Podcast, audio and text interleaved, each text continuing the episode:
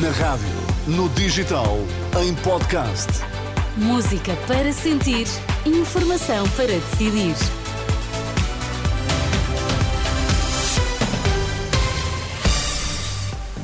Vai conhecer os títulos em destaque nesta edição das duas. Jota tem pelo menos dois suspeitos dos homicídios da semana passada no Monte da Caparica. Clientes mal informados sobre a amortização do crédito à habitação. DECO pede mais formação nos bancos após mudanças na lei. A Polícia Judiciária tem pelo menos dois suspeitos no caso das duas mortes no Monte da Caparica, em Almada, na sexta-feira. Em declarações à agência Luz, o diretor da PJ de Setúbal indica que estão a ser realizadas diligências para identificar os autores do tiroteio. No entanto, e apesar das suspeitas, ainda não foram efetuadas detenções. Além dos dois mortos, o tiroteio na noite de sexta provocou sete feridos, um deles em estado grave. Os bancos devem dar formação aos funcionários sempre que há alterações à lei, posição defendida pela Associação de Defesa do Consumidor, DECO, depois da Renascença ter avançado que há bancos a informar mal os clientes sobre crédito à habitação em 2024 ainda é possível amortizar o crédito sem penalizações, depois da medida ter sido prolongada por mais um ano. No entanto, no final de dezembro, dois dos maiores bancos nacionais estavam a dar informação incorreta aos clientes.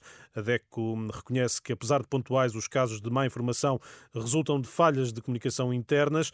O economista e especialista em produtos bancários Nuno Rico recomenda, por isso, ações de formação sempre que haja mudanças na lei. Não tem sido muito comum, mas muitas vezes a alteração já, já está em vigor e os funcionários ainda não têm essa informação. Por exemplo, a questão da bonificação de juros, que foi implementada durante o ano de 2023, tivemos algumas situações eh, de clientes que queriam até já aderir ou entregar os papéis para aderir à medida e os funcionários não tinham essa informação de quando é que a medida entrava em vigor. Portanto, deve ser dada formação ao, ao, aos funcionários cada vez que há uma alteração legislativa. Há aqui alguma falha de comunicação a nível interno dos bancos eh, que leva a que eh, muitas vezes os funcionários, quem está no atendimento do balcão, não é devidamente preparado para eh, essas alterações.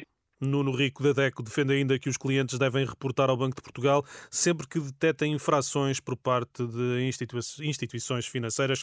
Este é um tema que está desenvolvido em rr.pt. Até ao meio-dia não se realizaram 390 das mais de 550 ligações eh, ferroviárias previstas. O balanço é da CP em dia de greve dos trabalhadores da Infraestruturas de Portugal. Os comboios urbanos de Lisboa e os de longo curso registram maiores constrangimentos. As associações de médicos e juristas católicos pedem ao Presidente da República que impeça a entrada em vigor do diploma que estabelece as regras para as escolas garantirem os direitos dos alunos transgênero. Em comunicado, as duas associações garantem estar a acompanhar com proximidade e compaixão o sofrimento de crianças e jovens com disforia de género e dizem repudiar comportamentos discriminatórios e humilhantes, mas eh, opõem-se ao projeto de lei. O texto foi aprovado em dezembro, está agora no Palácio de Belém. Cinco mortos e um ferido grave é o balanço da colisão entre um avião da Japan Airlines e uma aeronave da Guarda Costeira Nipónica no Aeroporto Internacional de Tóquio. As vítimas, cinco oficiais, seguiam no aparelho que participava nas operações de socorro após o sismo que abalou o país no primeiro dia do ano. Já no voo comercial seguiam cerca de 380 pessoas, entre passageiros e tripulação. Foram retiradas em segurança. O caso está a ser investigado.